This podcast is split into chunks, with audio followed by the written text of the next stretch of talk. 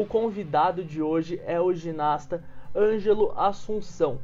Ele é multicampeão, enfim, foi várias vezes campeão paulista, campeão brasileiro, campeão mundial até e tem só 24 anos. A gente vai conversar, obviamente, sobre a ginástica olímpica, que é um, um dos esportes assim mais bonitos, né?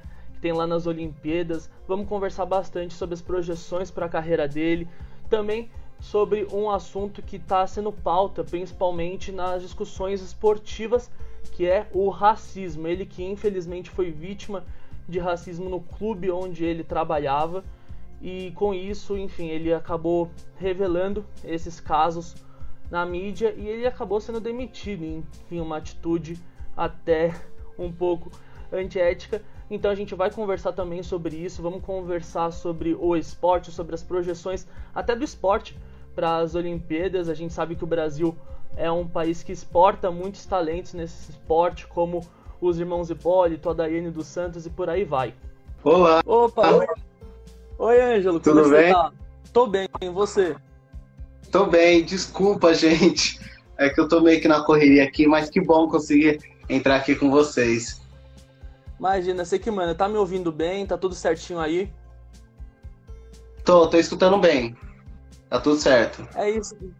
É isso. Bom, queria primeiro perguntar como é que você tá, né? Acho que a pergunta padrão, como é que você tem vivido nesse ano de 2020, que assim é a loucura pura, né? O ano de 2020 tá uma loucura. Queria saber como que você tá passando esses tempos aqui de pandemia.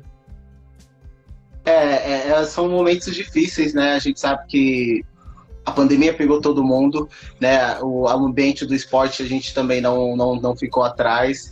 É, vocês também sabem, né, o motivo, um pouco do, do, do, eu não estar no esporte, já já contei até um pouquinho em outros veículos, enfim. É, são momentos muito difíceis e eu acho que o principal disso tudo, né, de lidar, a gente tem que ter uma saúde mental muito importante. E eu tive, né, eu fui atrás antes disso tudo também acontecer para uma psicóloga, uma terapeuta que pudesse cuidar do anjo, da saúde mental do anjo para enfrentar todas essas adversidades, né, que a, essa pandemia trouxe e como é difícil, né? Porque você tem uma rotina, né, de treinamento, de, de exercícios que você faz, um ambiente, né, adequado para isso e você hoje em dia, né, a gente tem um quintal de casa para se adaptar, enfim, fazer tudo que precisa, né, buscando é, minimizar o máximo, né, desse impacto dessa pandemia do jeito que ela veio. É, até queria já te perguntar isso, né? Começando aqui a nossa entrevista, é como você conseguiu ter a rotina de treinos? Porque a ginástica a gente sabe que é um esporte que, além, enfim, de uma dedicação, de ter uma forma física muito, assim, beirando já a perfeição, tem a parte dos equipamentos, né? Não é em qualquer lugar que você vai conseguir achar, por exemplo, um cavalo ou as argolas para fazer. Então, queria saber como é que um ginasta conseguiu se manter, assim, a rotina de treinos na pandemia.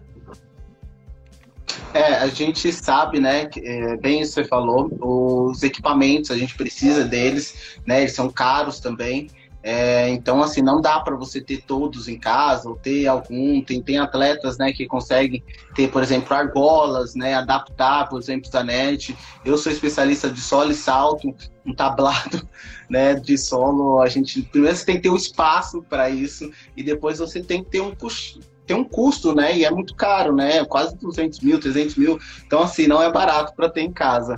Então, a gente tenta se adaptar, né? Você procura fazer alguns exercícios de ginástica, alguns exercícios também voltados um pouco à musculação, enfim, se adaptando como que dá, buscar também, né? Os seus familiares para fazer alguma coisa, coloca mochila com, com, com livro, com algum peso para fazer alguns exercícios, Gente, o brasileiro se vira nos 30, né? E atleta principalmente. Então foi um pouquinho disso que eu busquei, né? Conversei também com amigos um pouco da área. Hoje eu tô, tô meio que nessa volta, né? De, de, de ir para academia não é questão de estética, é questão realmente de, de, de querer voltar a treinar quando essa oportunidade acontecer. Tem um aparelho aqui em casa, né, que eu estou fazendo alguns exercícios. Eu estou buscando, né, ferramentas para tentar suprir um pouco desse, desse déficit, né, que, que essa pandemia e que a ausência, né, do esporte nesse momento na minha vida está causando. Ah, sim. É. Vamos falar assim da ginástica já em específico, que a ginástica a gente falou, né? Uma das especificidades do esporte é que são vários aparelhos, assim, e são características diferentes, né? Que nem na argola você vê que exige muito mais uma parte aqui, sabe, do trapézio, do peito, do braço, tem o solo. Quais são os aparelhos que você tem mais facilidade, aqueles que você mais gosta, ou aqueles lá que você já dá uma fugidinha, assim, nos treinos? É verdade. Eu acho que todos os atletas têm, têm, têm momento, eu vou falar da ginástica, né? Aparelho que gosta um pouco mais, outro que não gosta menos, mais facilidade. Eu é, e muitos atletas do Brasil, a gente tem uma facilidade maior para solo e salto. Nós temos fibras explosivas, né? Nós negros ainda mais. Então isso facilita muito pra gente, onde estão os meus maiores títulos, né, que é solo e salto. Em 2015, né, foi onde eu ganhei a medalha que mudou essa história na minha vida, onde as pessoas tiveram um pouco mais é, de curiosidade, saber quem é o Ângelo, a mídia, entender a importância e essa promessa, né, de, de, de um atleta ser campeão mesmo. Mas eu tenho alguns, eu vou, são seis aparelhos, né, é, que é o solo, cavalo, argolas, salto, paralelo e barras. Então, assim, o aparelho que eu não gosto, eu acho que não é que eu não gosto muito, eu acho que a gente tem, que eu tenho mais dificuldade, então acaba tendo um pouco mais de atrito, vamos dizer assim. É, é um pouquinho da argola, né?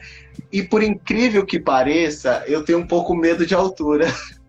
A barra, para mim, eu tenho, eu fico um pouco meio assim, né? De fazer alguns exercícios, largadas, enfim.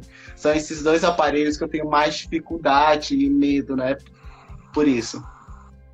Assim, eu queria saber também, é uma curiosidade minha que eu tenho desde pequeno, né? Eu acompanhando a ginástica nos Pan-Americanos, nas Olimpíadas.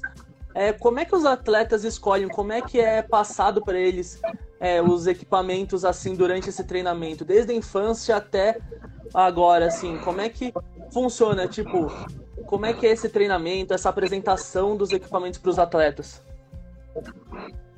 É, deixa eu ver se eu consigo entender um pouco. É, a gente tem, tem séries, né? A gente vai construindo durante o ano, né? Depende da competição que seja. A gente tem um, uma série de exercícios e de também uma obrigatoriedade, né? De cada aparelho, e a gente começa a fazer os exercícios que precisam para você atingir a maior pontuação, né? Ou são ex exercícios que são exigentes de cada aparelho, né? Por exemplo, o solo tem exercícios que tem que ter duplo, né? Que são dois mortais, tem que ter piruetas, tem que ter parte de chão, e é assim que você vai montando a série. Se você cumpre todos esses requisitos, você parte de 10, mais a dificuldade de cada exercício. E isso varia né, de cada aparelho para aparelho, e é assim que é um pouco a construção desse, desses, desses, dessas séries que vocês acabam acompanhando. É, o solo ele tem 1 minuto e 10 que a gente tem né, para fazer os exercícios. E, e se passar cada segundo, você tem uma penalização. Se você também, o nosso tablado é 12 por 12, né, e tem uma área de escape de um metro, é, você tem que fazer nessa área de 12 com 12. Se você ultrapassa a linha com o pé ou cai fora, enfim, tudo há uma penalização, né? Uma, uma, seja de um décimo, três décimos. E se você cai né, no aparelho, você tem toma um ponto também. Então, assim, a ginástica em si, ela é muito estética, né? A gente tem que chegar à perfeição do exercício. Por isso que existe uma carga né, muito grande de a gente repetir os exercícios, ser uma cobrança um pouco maior, porque as coisas estão no detalhes, né? Então, assim, qualquer motivo, qualquer deslize, você pode perder um 10. Isso pode ser algo definitivo para uma medalha ou não medalha, enfim. Ah, sim, entendi. É, eu queria saber também como é que você foi parar na ginástica, porque quando a gente fala de iniciação esportiva, né? E a ginástica, acredito que a maioria das pessoas comecem já com uma idade assim relativamente baixa, com 5, 7 anos talvez. Como é que você foi parar na ginástica? A gente fala muito assim de futebol, basquete, mas ginástica já é um já é um esporte que não é tão falado aqui assim quando falam de iniciar no esporte em si. É, eu, eu, eu acho que tem, tem, duas versões. Vou contar né, essa história.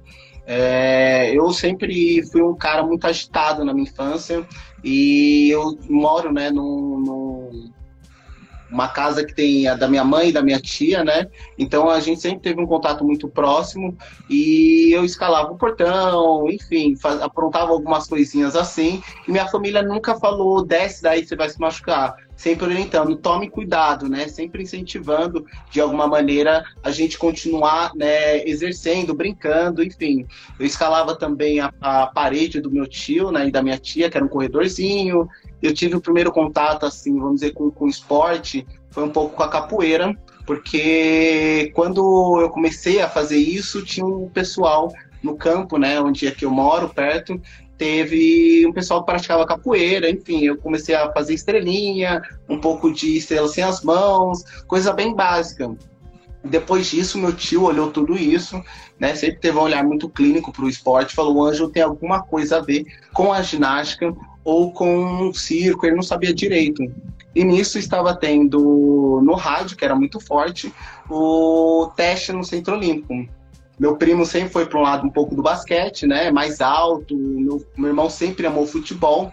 E mesmo assim deu a oportunidade para os três irem fazer esse teste. Só eu passei né, nesse teste. Foi aí que eu comecei a ter o contato real com o mundo da ginástica, né? no Centro Olímpico.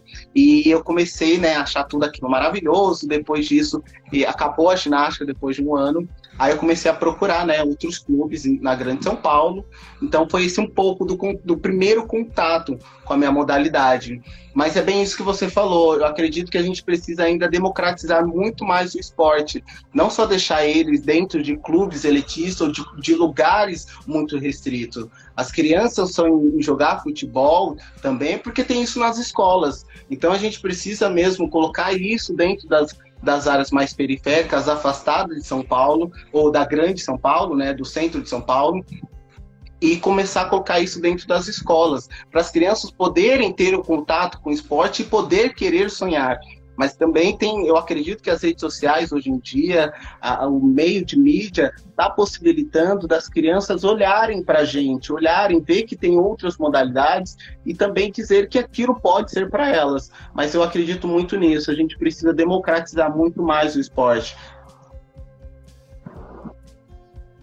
Assim, é, eu também queria perguntar em relação ao como é que foi para você é, essa aceitação da ginástica, porque quando a gente fala da ginástica em si, é, já é praticamente, pelo menos assim, na, na maioria das pessoas né, mais velhas, elas é, relacionam a ginástica com um esporte feminino. Como é que foi para você enfrentar esse, essa barreira, esse desafio?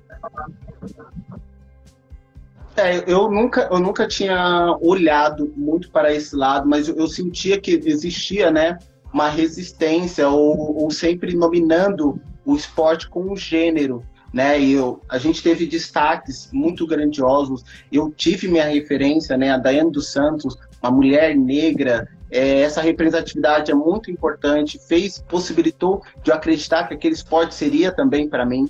É, por ter esse destaque, né? Eu acho que o feminino, por, por muito tempo, no início pelo menos da minha, da minha entrada da modalidade, teve, teve muito destaque com Daiane, com Jade, com Daniela Hipólito, Adri, é, é, Adrian Gomes, enfim, uma gama de mulheres muito guerreiras, muito fortes dentro da modalidade. Então acredito que teve um pouco essa onda. Mas eu, de uns anos para cá, a gente vê uma mudança muito grande, né? Muitos homens participando, muitos homens com destaque, né? Isso demonstra que o esporte, ele não, mesmo que em algum momento um gênero sobressaia do que o outro, acredito que o esporte é para todos. Né? Então, eu soube lidar com isso um pouco melhor, né? Eu nunca liguei tanto para essa questão de gênero, enfim, eu sempre foi uma coisa mais tranquila para mim. Sim, você citou aí vários brasileiros, né? Que acho que foi uma geração maravilhosa da ginástica. Queria saber, assim, além da Daiane, tanto no esporte quanto fora dele. Desculpa, repete de novo que travou. É, eu queria saber quem são seus ídolos, tanto no esporte quanto fora dele.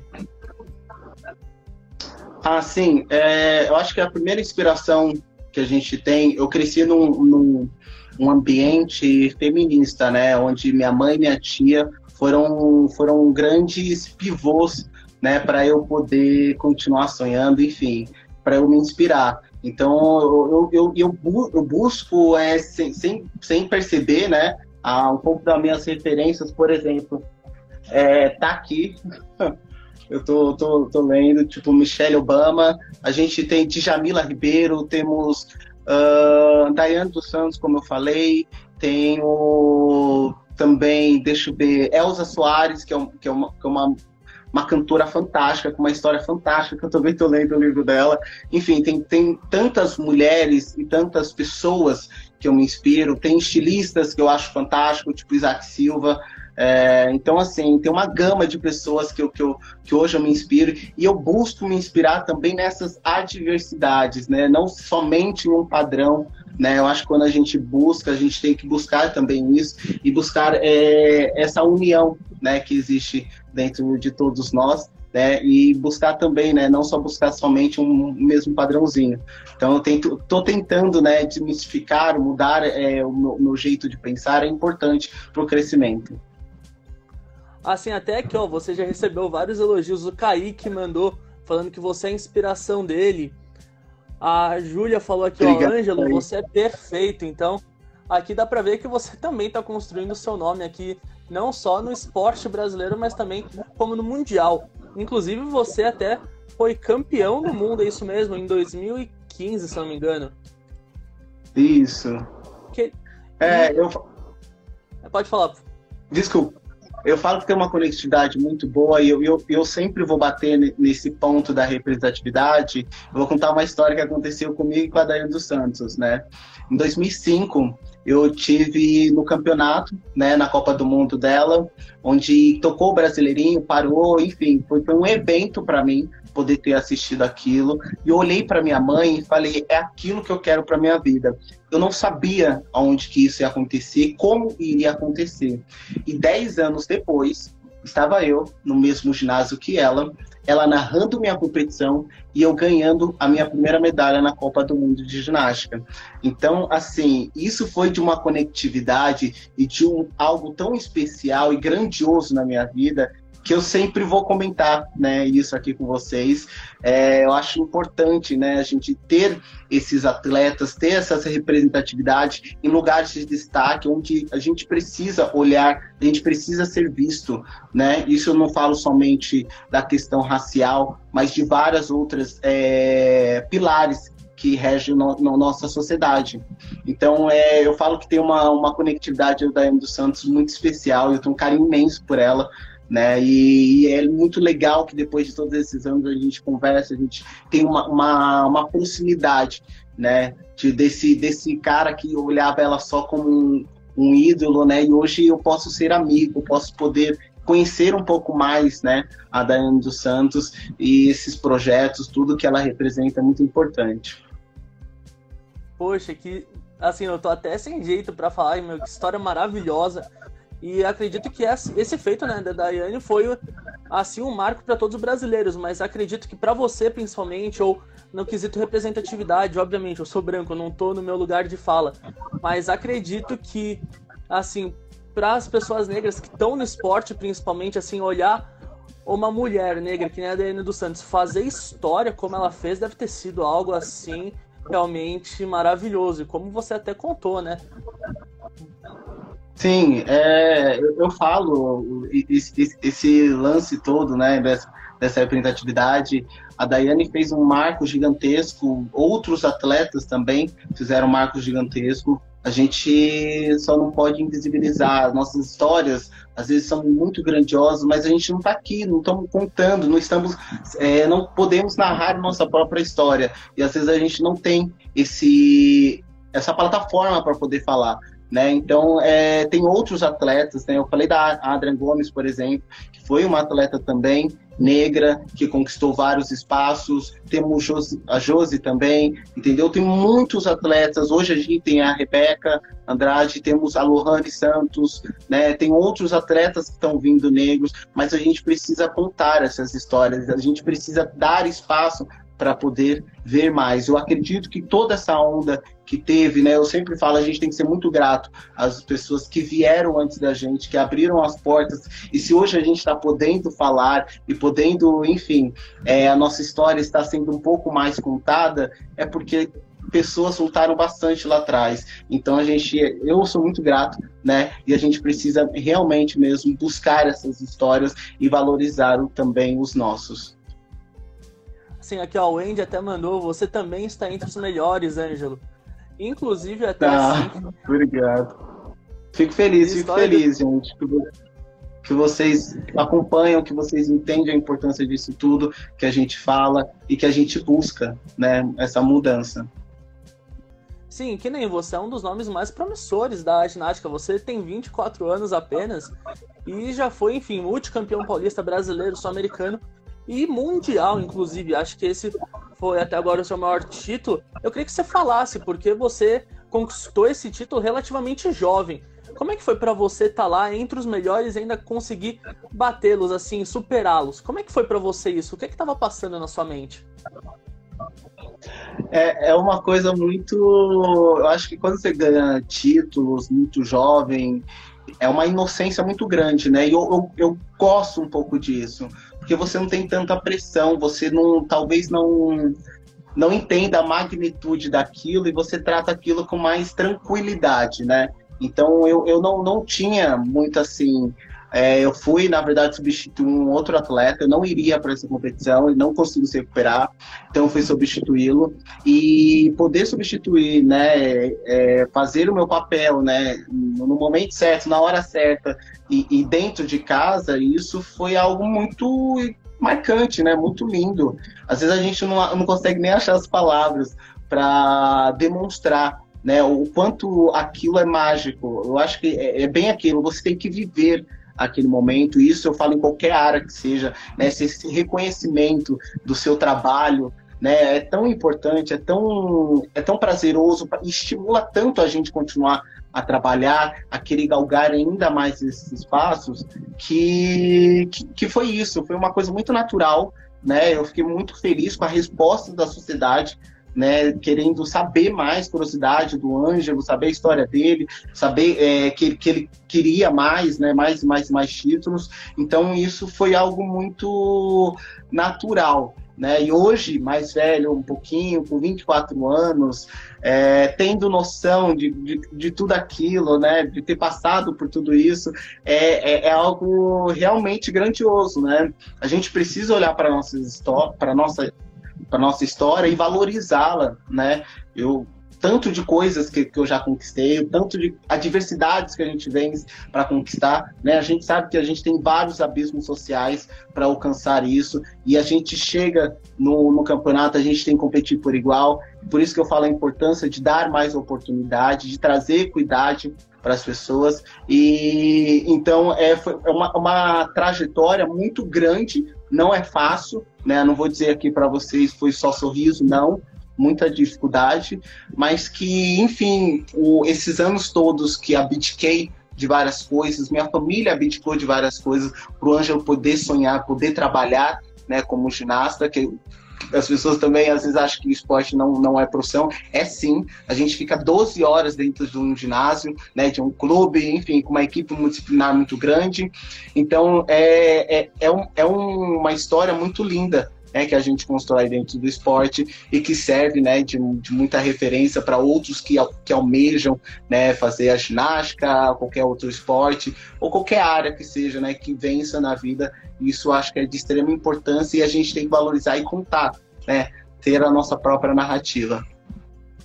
Com certeza, e aqui nos comentários está uma chuva de elogios a Isa Macedo mandou aqui, ó, ansiosa para ver o Ângelo nas Olimpíadas.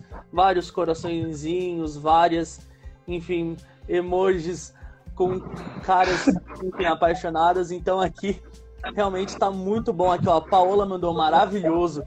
E, ó, você deu uma deixa aqui na sua resposta, falou, né, que você teve que abrir mão de muita coisa e até assim, para as pessoas que estão vendo aqui se interessam pela ginástica, enfim, pelo esporte, querem conhecer mais, até entrar, assim, começar a praticar, é, quais são suas dicas para quem quer, enfim, entrar mais nesse mundo da ginástica?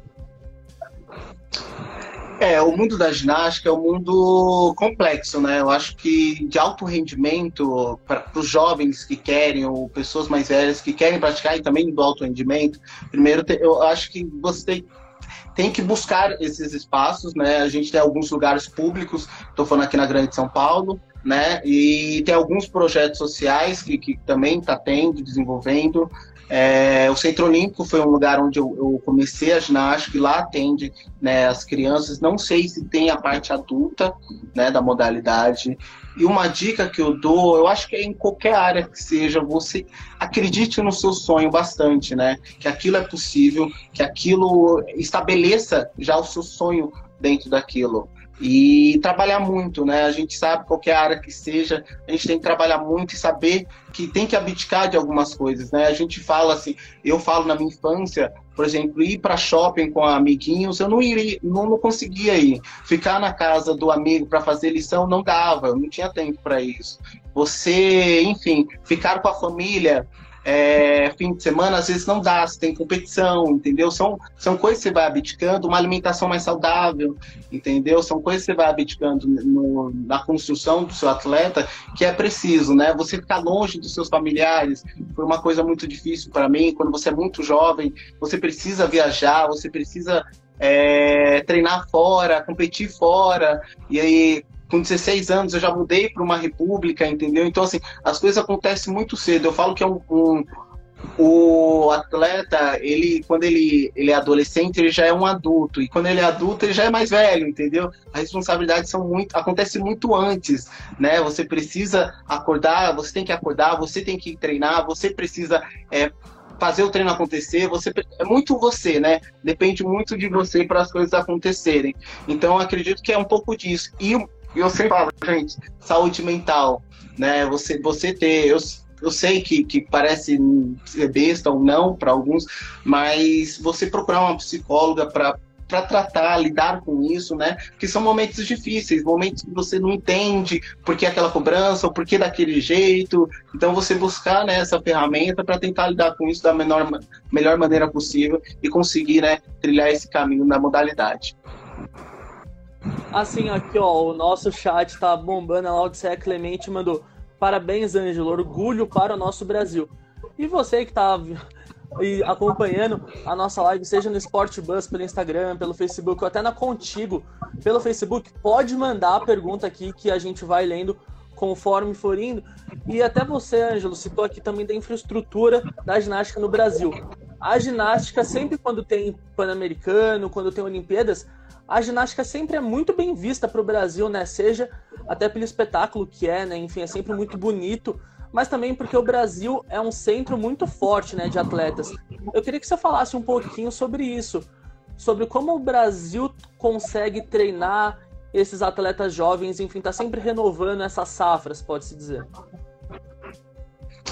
É, eu acredito que com, com tudo isso que está acontecendo, né, a movimentação do esporte, a gente tem a própria instituição é, da ginástica, CDG, estão preocupados realmente em democratizar, né, colocar o esporte em todas as regiões do nosso país, centros de treinamentos, né, para que as crianças possam ocupar aqueles espaços e continuar, né, é, sonhando e trabalhando para que aquilo aconteça, né. Então isso foi um feito, um marco muito grande, né, com essa nova governança, né, do da CPG, a gente sabe que o esporte tem que ser para todos, né? Ele só, ele só é democrático quando ele é acessível para todos. Então a gente tem que realmente democratizar esse esporte, eu sempre falo isso. É, essa safra, né, ela está se renovando por, por conta disso, né, das crianças estarem vendo seus ídolos, estar vendo na TV, por exemplo, e vendo que aquilo pode ser para elas, né? O Ângelo tá, tá na telinha isso, isso faz para que, que, que, essa nova juventude ela, ela, se mova, né? E que possa mesmo ver que aquilo não é só para mulheres, por exemplo, né? Não é só para o gênero feminino, não, é para o gênero masculino também. Então, eu acredito que tu, tu, tudo isso vai, vai, vai se adequando, né? E com, com essas, essas iniciativas, com, com esses projetos sociais que, que vem acontecendo, eu acredito mesmo que está mudando. E, e, e, isso é um ciclo, né? Um ciclo que está dando certo. Né? A gente teve Daiane dos Santos, a gente teve Diego Hipólito, a gente tem Arthur Zanetti, enfim, vários outros atletas aí que que eu citei que estão fazendo né, a diferença e essas, essa nova juventude, né, um pouquinho mais nova que eu, estão fazendo 18, 17 anos, que já podem competir é, os campeonatos importantes e adulto. Então, é, eu acho que é, é, é isso que está acontecendo, né? Dando oportunidade, investir no esporte, né? A gente também esquece um pouco disso. O esporte não tem como a gente alcançar é, lugares é, incríveis se a gente não tiver um incentivo. Não um incentivo quando o Ângelo já é o Ângelo. Um incentivo quando o Ângelo não era ninguém. Né? É isso que precisa acontecer. O investimento ele tem que acontecer antes do atleta ser o atleta. O quanto de atletas não conseguiram por falta de investimento, de estrutura para que isso acontecesse. Então, o investimento que a gente vê, por exemplo, nos Estados Unidos acontecendo, ele acontece durante a construção do atleta, né? E também perto das escolas, como eu falei.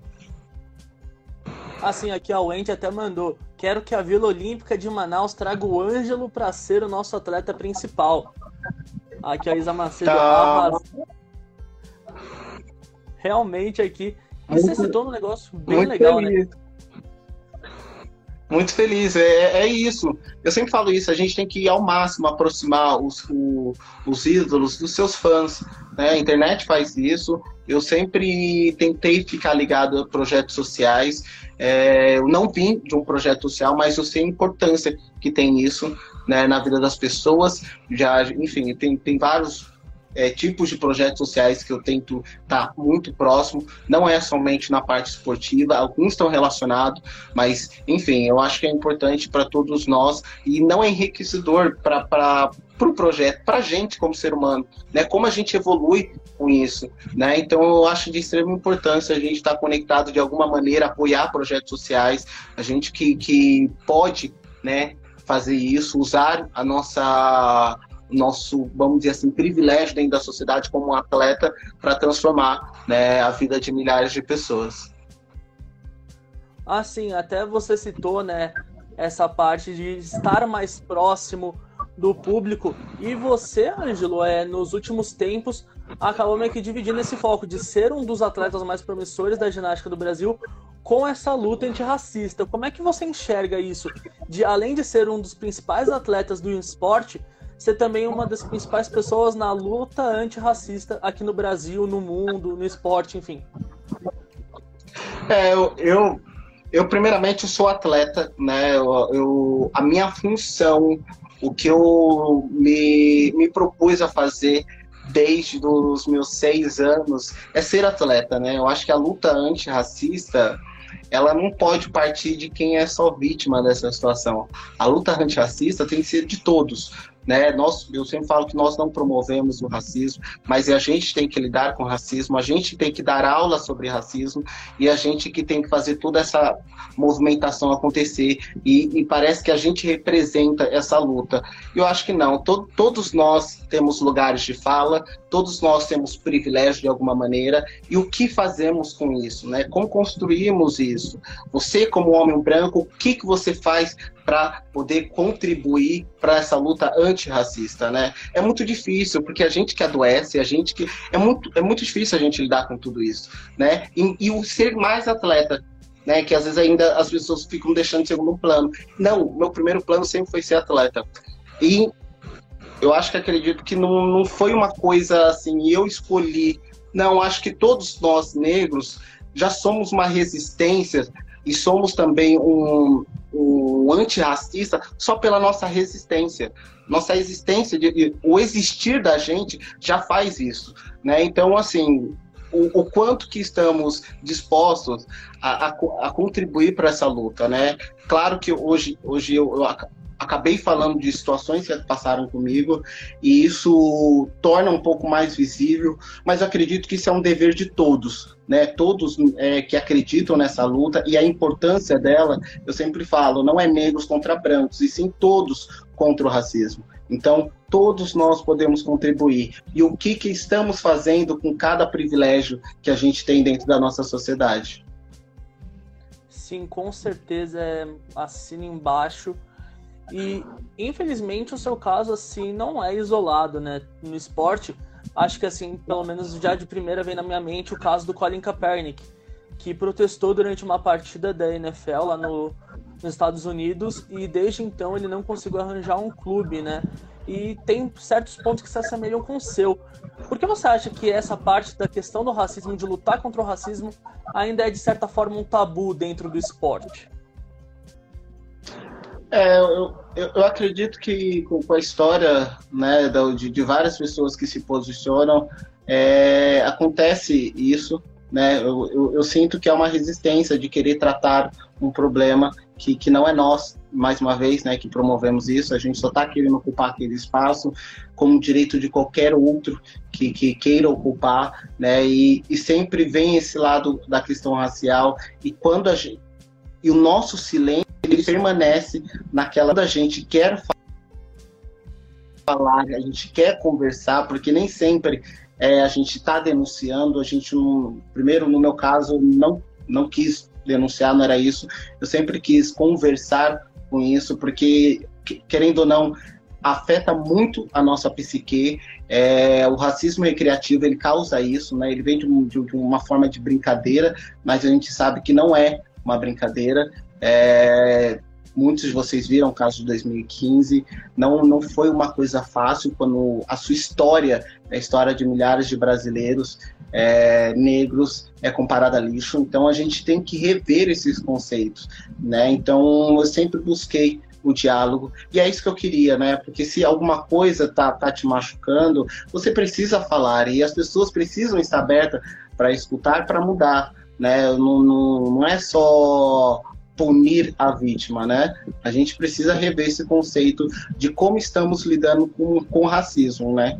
Não é, eu sempre falo também, não adianta dizer é, em nota, enfim, qualquer lugar que seja, é, repudiamos qualquer tipo de discriminação e manda a vítima da situação embora por querer se posicionar. Então, eu, eu acho que é isso. Onde que está a luta? Onde está o poder da caneta que a gente, que, que os brancos, enfim, quem está com o poder da caneta, né, tem de mudar essa realidade, o que, que eles estão fazendo?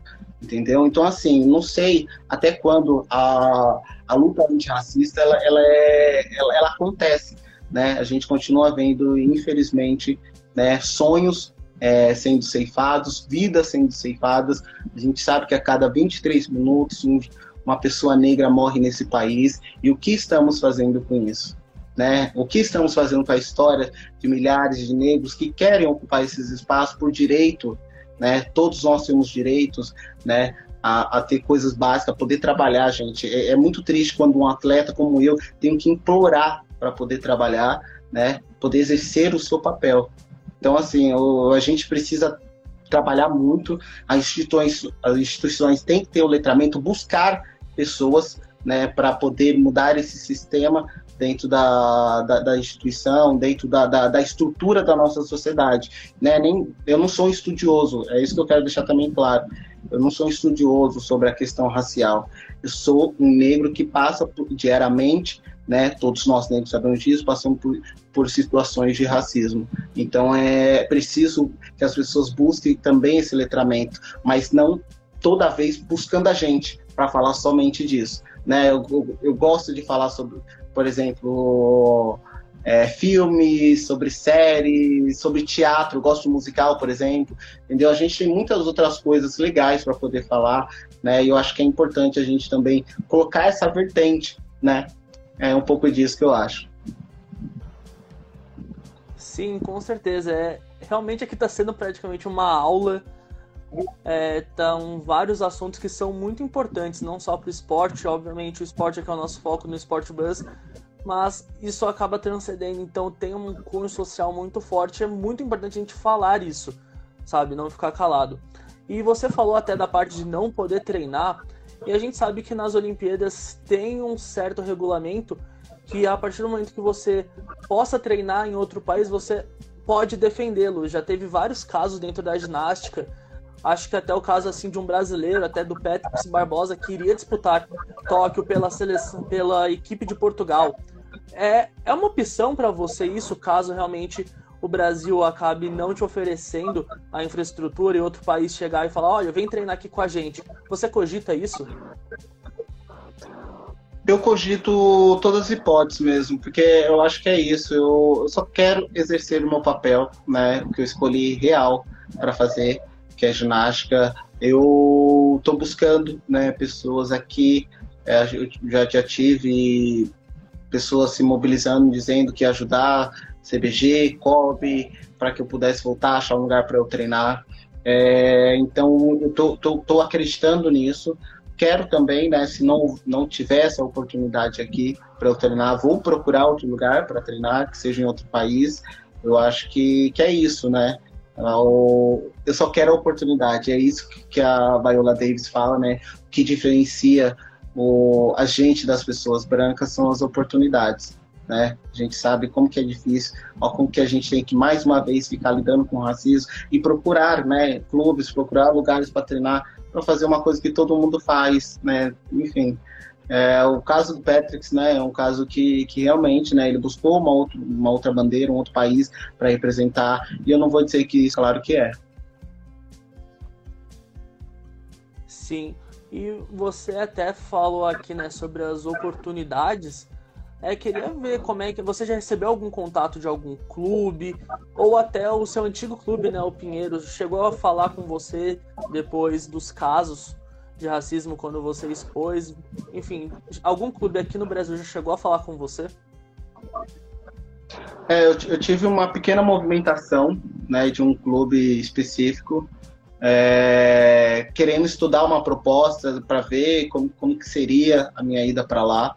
O Pinheiros não, não entrou em contato comigo, né? Eu, eu na verdade, eu posso estar até esperando, eu estou esperando, né? Porque muita coisa aconteceu, né? Uma história inteira, vários títulos, enfim, muita coisa aconteceu dentro do Pinheiros e, e seria, na verdade, eu acho que ter uma luta antirracista é, é isso. Reconhecer que teve um erro, gente, não, o erro não é, não é errar. Todos nós somos seres humanos, estamos sujeitos a isso né? Mas o como a gente lida com pós isso, né? Pô, errei, tudo bem, vamos trazer o Ângelo, vamos, enfim, vamos, vamos dar um, uma estrutura para que ele possa treinar, um lugar, enfim. Eu acho que é isso, entendeu? E não é isso que está acontecendo, né? Eu procurei Pinheiros várias vezes, na verdade, não, eu não sei, eu só quero mesmo. Você me perguntaram já se eu voltaria para o Pinheiros? Não sei. Vocês têm que falar comigo, eu quero treinar quero treinar. Se isso acontecer, tudo bem. Eu acho que não é, não é só eu que quero, né? Todo mundo aqui espera isso, né? Que aconteça e, enfim, representar esse país ou também outra bandeira. Mas que vocês se sintam representados também, independente seja de outro país ou não. Sim, aqui ó, até a Cris de Campos mandou, espero que, espero que você consiga treinar por aqui. Então, realmente é uma torcida porque você, como eu falei, tá desde criança já competindo aqui pelo Brasil, já trouxe títulos para o Brasil realmente assim. É, a gente quer talentos produzidos no Brasil disputando aqui, mas realmente se não achar é o melhor mesmo ir para outro lugar, porque como você falou, antes de tudo, você é atleta, então é super compreensível. Sim, sim, é, é isso mesmo. É poder treinar, fazer o que eu amo, é, continuar construindo, né? Eu acho que todo mundo quer deixar um legado, né? Eu acho isso legal, né? E é isso, eu quero construir o meu, quero poder que, que as pessoas mesmo olhem minha história e vejam que, que é possível, né? Independente de tudo isso. Sim, com certeza você já está escrevendo o seu, tá sendo assim uma história realmente com muita luta, mas está sendo uma história linda para ver realmente o apoio das pessoas quando tem relação a você. Quando eu estava pesquisando aqui para a live, vi realmente assim uma corrente do bem com várias pessoas, a vaquinha virtual, né, que estavam para arrecadar fundos para você conseguir treinar. Então, assim, realmente é uma história sofrida. Eu acho que nunca vou sentir o que você sentiu na pele, mas ao mesmo tempo me deu uma esperança de ver realmente essa corrente do bem que está se formando em volta de você. Sim, é, eu, a gente está num momento de, de, pandemia que as coisas são muito difíceis e mesmo assim com essa diversidade, essa dificuldade que todos nós estamos enfrentando, eu vejo um, um, um povo muito unido, né? essa demonstração de carinho, de mensagem, da vaquinha, dessa mobilização também de uma galera preta que, que fez, né, que fez acontecer, enfim, é, artistas, né, que, que, que eu tive também, né, ídolos, enfim, postando, fazendo é, a sua indignação, apoiando né, a importância disso tudo. Isso demonstra mesmo que, que, que estamos, é, de alguma maneira, lutando junto né, para que isso não ocorra mais, o que não aconteça, ou que dê realmente uma volta por cima e que o Ângelo volte a treinar. Assim, bom, aqui para já encerrar a nossa live, vamos fazer um bate-volta rápido. Você falou que você gosta muito aí de cultura pop, enfim, de cinema. Uma indicação de filme. Uma indicação de filme? É, o seu filme favorito. Eu. Ó, oh, o, que eu, o, que eu, o que eu gosto bastante é o Pantera Negra. Mas eu tenho outros, é, outros filmes, enfim, outra. Eu tenho um artista, né? A Viola Davis, para mim, ela é uma sensacional artista, né? Uma mulher que, que, enfim, ganhou vários títulos, né? Vários prêmios. Isso consagra ainda mais o talento dela, mas ela é uma admiração muito grande, né? Enfim, vamos continuar o bate-papo rápido. Assim, uma série que também assim você assistiu e gostou muito uma série como defender o assassino da Viola Davis. Ah, sim. Ah, é, faz sentido, né? Tá. E você também falou que você gosta muito de teatro, eu também gosto, enfim, tem amigos que são atores, atrizes. Qual a última peça que você viu, assim, também, você recomenda? Ai, gente, e vai, e vai ter, se eu não me engano, só não lembro a data é, a Letícia Soares é uma artista também fantástica, negra, que está num espetáculo que chama A Cor Púrpura. Né, a gente, eu acho que muitos de vocês já viram, né, uma história muito forte, né, de uma mulher guerreira, negra, é, enfim, que tem várias adversidades, é um, é um musical, né, eu sou, sou um pouco apaixonado por musicais, tá? Então esse foi o último que eu assisti, que eu achei também lindo demais, muito. Ah, sim. Bom, Anderson, a gente. Ah, Ângelo, perdão, a gente vai encerrando por aqui. Claro. Queria agradecer a disponibilidade, enfim, topar esse bate-papo com a gente. Eu, como eu disse já antes, foi uma aula isso aqui, realmente, assim, da sua vivência, de toda a sua luta até aqui. E com certeza, seja aqui no Brasil ou seja em outros países, quem sabe, você com certeza vai já ainda ganhar muitas medalhas, enfim, vai brilhar aí nos ginásios do mundo afora e a gente está aqui muito na torcida por você. Muito obrigado, eu que agradeço o convite de vocês. Fico muito feliz, vocês que entraram, que puderam, é, enfim, ouvir e partilhar também, né, aqui com a gente. Eu fico muito grato mesmo de, de, de poder contar um pouquinho da minha história, da gente poder conversar, da gente falar de assuntos diversos. Isso é enriquecedor, não somente para vocês, mas também para mim. De novo, a gente que agradece por ter grandes nomes aqui no Brasil, seja do esporte, seja, enfim, das questões sociais. Ter grandes nomes aqui com a gente é sempre muito gratificante. Obrigado, Ângelo. Obrigado, gente. Fiquem com Deus. Até mais. Obrigado. Isso, obrigado a todo mundo que participou. É isso, gente. Falou. tchau, tchau.